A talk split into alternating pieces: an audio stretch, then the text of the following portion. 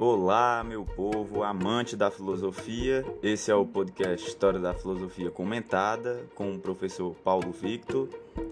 Neste podcast, nós estamos utilizando o livro História da Filosofia de Dario Antiseri e de Giovanni Reale.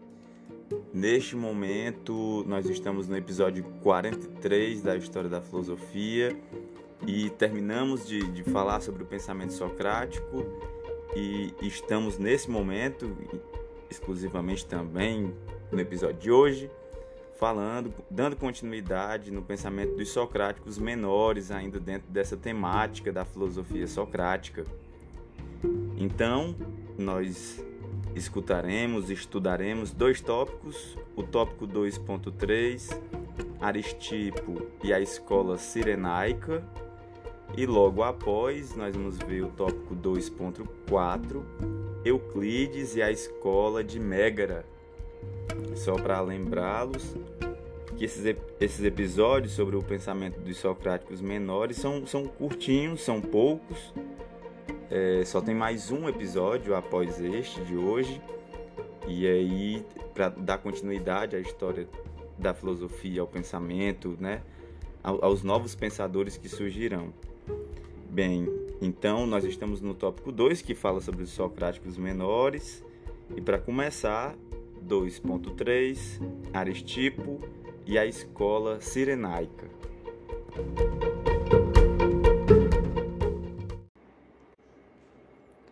Aristipo nasceu em Cirene, cidade fundada por colonos gregos nas costas da África vivendo das últimas décadas do século V à primeira metade do século IV a.C.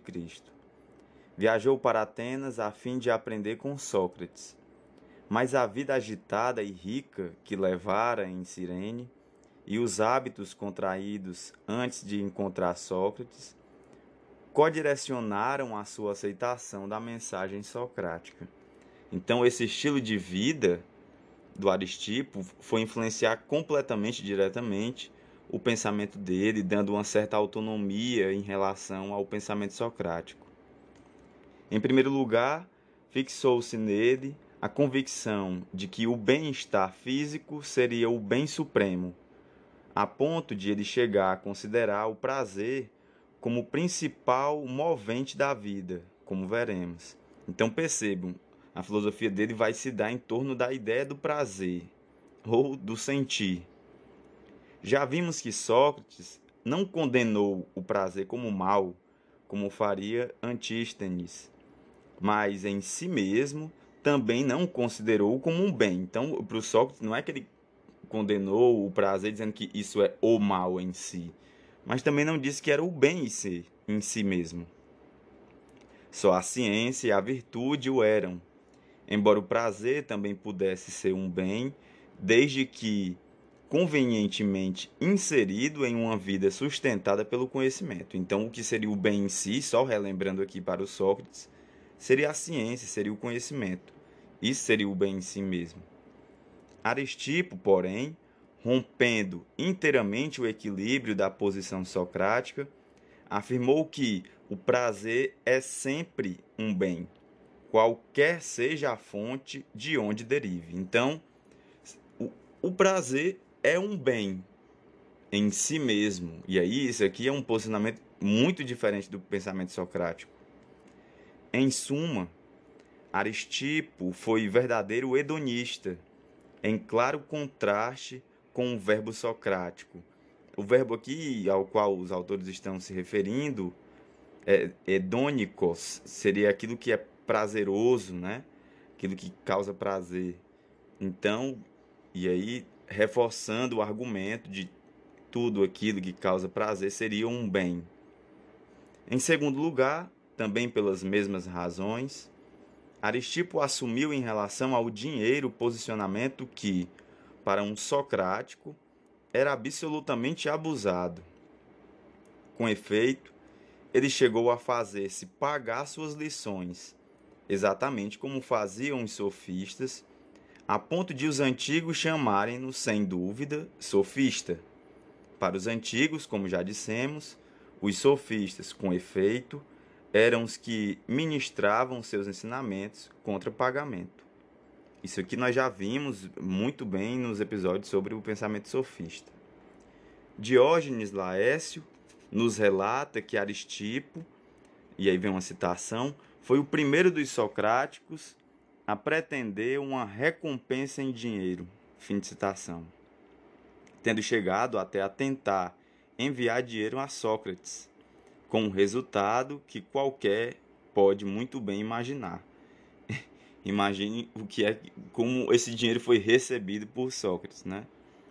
Bem, com base nos testemunhos que chegaram até nós, é difícil, para não dizer impossível, distinguir o pensamento de Aristipo do de seus sucessores imediatos. Então vocês vão perceber agora como é, é, estabelecer qual é o pensamento exatamente do Aristipo em relação aos seus sucessores é algo impossível. Sua filha, Areta, recebeu em Cirene a herança espiritual, ou seja, do pensamento paterna, e a passou ao filho, a quem deu o mesmo nome do avô, o qual assim passou a ser denominado Aristipo, o jovem. É provável que o núcleo essencial da doutrina sirenaica tenha sido fixado justamente pela tríade, então, o qual seja Aristipo, Areta, Aristipo, o jovem. Então percebam, talvez quando nós falemos em Aristipo, nós estejamos nos referindo a esses três de forma fixa. Posteriormente, a escola dividiu-se em diversas correntes de escasso relevo, das quais falaremos adiante. Aqui trataremos apenas das doutrinas que podem, com verossimilhança, remontar ao sirenaísmo original.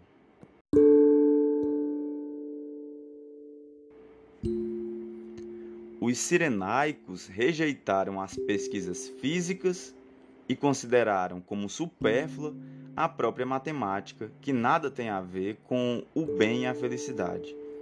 Então, vamos lá. Primeira característica é esse, esse desapego da física, ou seja, em consequência, esse desapego da matemática e da lógica, como não sendo relevantes. Reduziram ao essencial as indagações lógicas. Então, é, ainda levava em consideração, em certa medida, a lógica, mas sem matemática e física é um pouco contraditório. Eles eram fenomenistas, reduzindo o conhecimento das coisas às sensações que entendiam como estados subjetivos, incomunicáveis intersubjetivamente. Então, os fenômenos não passam de sensações. Os fenômenos são aquilo que nós sentimos e o que eu sinto é algo subjetivo. Somente eu sei o que é que eu passo. Né? Os nomes comuns são convenções, pois na realidade expressam as sensações que cada sujeito experimenta, as quais, como sabemos, não são confrontáveis com as dos outros. Ou seja, se, se as experiências que nós temos são somente sensações e se as sensações são subjetivas, quando nós expressamos essas ou tentamos expressar essas sensações, elas não saem do campo da subjetividade. O que, que isso quer dizer? Que é somente uma palavra. O, que eu, o modo como eu tento expressar essa sensação que eu experimentei, que eu vivenciei. Se não passa de uma palavra, não, não serve objetivamente para nada. Consequentemente, pode-se compreender a visão hedonista radical própria dos sirenaicos. Por que, que é um, um hedonismo radical? Porque realmente o fundamento é o prazer, pura e simplesmente. Para eles, a felicidade está no prazer colhido e desfrutado no momento. O prazer é explicado como uma espécie de movimento leve e a dor como um movimento violento. A ausência de prazer ou de dor, ou seja, a falta de movimento leve ou violento, é o êxtase, semelhante à situação de quem dorme, e, portanto, não é agradável nem dolorosa. O prazer físico, assim como a dor física, é superior ao psíquico, Tanto é verdade que os maus são punidos com dores físicas. Então, olha que interessante, aqui o, o, o físico seria superior ao psíquico. Isso aqui também é uma característica muito própria deles, né? No entanto, os sirenaicos afirmam que o homem deve dominar os prazeres e não se deixar dominar por eles. Aí volta novamente, isso aqui fica muito claro a influência socrática. Apesar do prazer ser o mais relevante, ser o fim em si, é, nós não, deve, não devemos nos deixar dominar pelos prazeres. Ainda existe uma compreensão aqui de que a alma, o pensamento deve sub, submeter esses prazeres. Em comparação com certas posições sofísticas, só há de socráticos nos sirenaicos o princípio do autodomínio, que é esse que estamos falando agora, transformado de domínio sobre a vida do instinto e sobre o desejo do prazer em autodomínio no prazer. Então é um prazer controlado, né? Você deve ter o autodomínio, você não deve se render ao vício, por exemplo, loucamente, perder o controle sobre si. Não é o prazer que é torpe, mas sim o ser vítima dele que seria torpe. Não é o satisfazer as paixões que é mal, mas sim no satisfazê-las, deixar-se envolver por elas. Não é o gozo que deve ser condenado, mas sim todo o excesso que nele se insinue.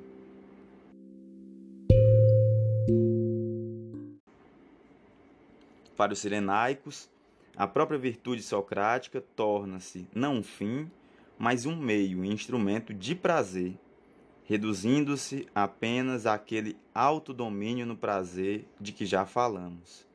Então, novamente, a questão aqui é o autodomínio sobre o prazer mas é o prazer que deve ser procurado. Né?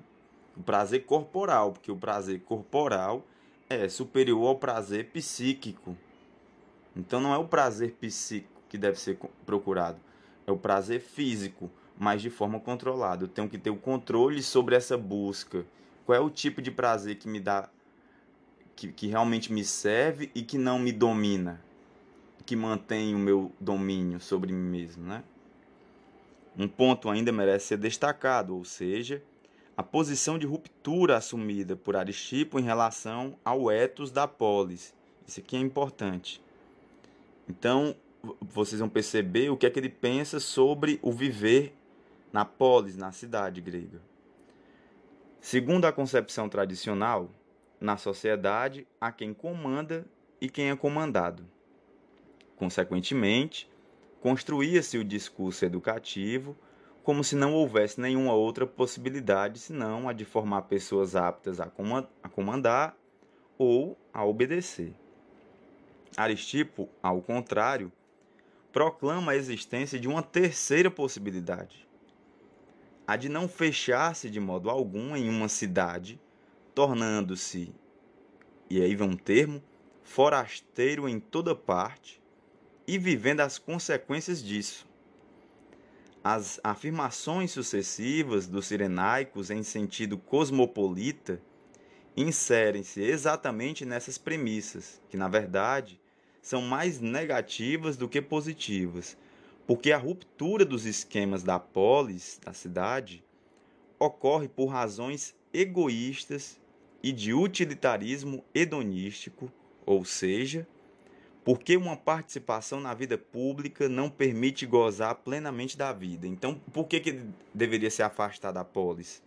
É isso, porque a vida em, na polis ela deve seguir regras, né, de quem comanda e quem obedece, regras determinadas por leis e tal que são determinadas coletivamente. Nesse sentido, como é que eu vou viver o meu prazer hedonisticamente, né? E aí há, há um fundamento egoístico nesse sentido, porque eu, eu tenho que me esquivar, ou seja, eu tenho que ser um forasteiro em toda parte, para procurar viver a partir dos meus prazeres, que são um bem para mim, um bem em si mesmos. A posição de Aristipo e dos cirenaicos não podia estar em mais estridente contraste com a posição de Sócrates, que pôs o seu filosofar a serviço da cidade e morreu para permanecer fiel ao ethos da polis. Então, nesse sentido, essa proposta de uma terceira via, o forasteiro em toda parte, seria muito antissocrático. Né? Seria uma outra ruptura grande com o pensamento de Sócrates.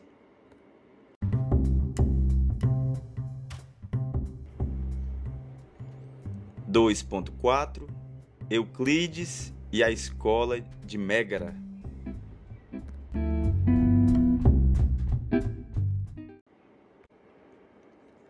Euclides nasceu em Mégara, onde fundou a escola que recebeu o nome da cidade.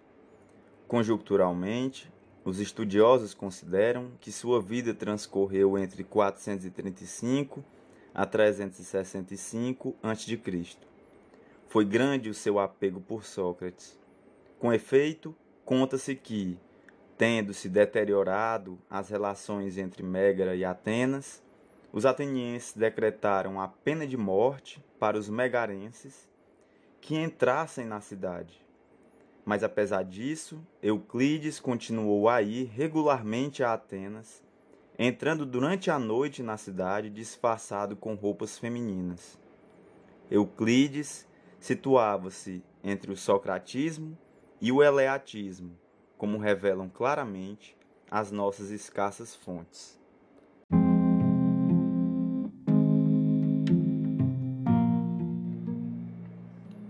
Para Euclides, o bem é o uno, concebendo com as características eleáticas da absoluta identidade e igualdade de si consigo mesmo.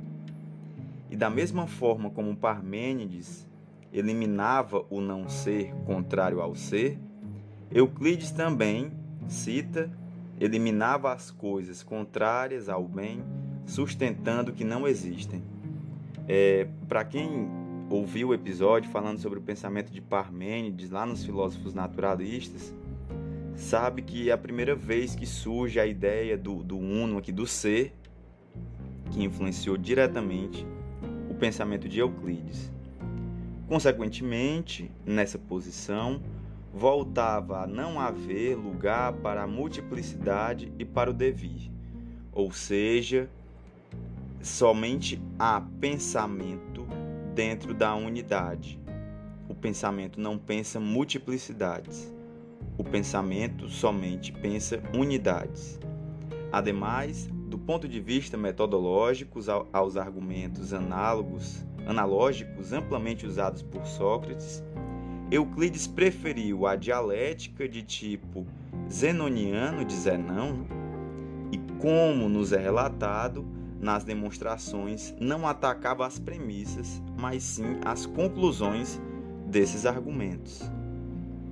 Mas, embora até aqui Euclides pareça pender para os eleáticos, ele se revela socrático tão logo consideramos que referenciou ao uno bem toda uma série de atributos especificamente socráticos. Então ele começou a caracterizar o que seria o uno bem, coisa que o Parmênides e os Eleatas não fizeram. E, e outra, ele começou a caracterizar o uno bem a partir de atributos levantados por Sócrates. Com efeito, relata-se o seguinte, e aí vem uma citação: Euclides afirmou que o uno é o bem, que é chamado com muitos nomes, ora sabedoria, ora Deus, ora mente e assim por diante. Fim de citação. Ora, a sabedoria era o conhecimento que também Sócrates identificava com o bem. Deus e mente são conotações típicas da teologia socrática, como já vimos. Também a doutrina atribuída a Euclides, segundo a qual a virtude é uma só, embora sob diversos nomes, é igualmente socrática. Então, aquelas características do que seria o bem, né, pensadas por Sócrates, todas elas agora são acopladas à ideia do uno bem, do ser, que outrora teria, foi levantada em Parmênides.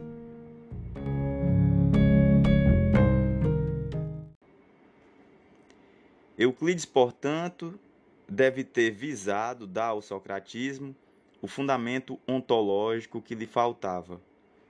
Em outros termos, nos encontramos diante de uma tentativa rudimentar de fazer o que Platão faria em outro nível. É, e isso fica muito evidente. Claro que vocês não conseguem perceber isso agora, porque ainda não chegamos no Platão, mas estamos muito perto do Platão agora, neste momento. E, e, e, realmente começa a se caracterizar uma ontologia, uma questão do ser novamente, que em alguma medida, através dos socráticos, foi abandonada, e em, em Sócrates também, em certa medida, né? mas que depois será retomada com toda a força por Platão e depois Aristóteles. Euclides e os megarenses posteriores deram um amplo espaço a erística e a dialética, tanto que chegaram a ser chamados erísticos e dialéticos. Nisso, como já vimos, eles se embebiam nos eleáticos, mas, a bem da verdade, deve-se dizer que o próprio Sócrates prestava-se amplamente a ser utilizado nesse sentido. Provavelmente Euclides atribuiu o caráter de purificação ética à dialética, como Sócrates, ou seja, de que a, através do, da utilização do método dialético, haveria uma purificação ética, né? de alcançar o, o, o sumo bem, o, o bem, o correto, a virtude ética. Visto que a dialética destrói as falsas opiniões dos adversários, ela purifica do erro e da infelicidade que segue ao erro. Os sucessores de Euclides, particularmente Eubúlides, Alexino, Diodoro Crono e Estílpones adquiriram fama sobretudo por suas afiadíssimas armas dialéticas, que usaram contra os adversários, mas que também utilizaram em jogos vazios de virtuosismo erístico. Sobre eles deveremos falar mais adiante.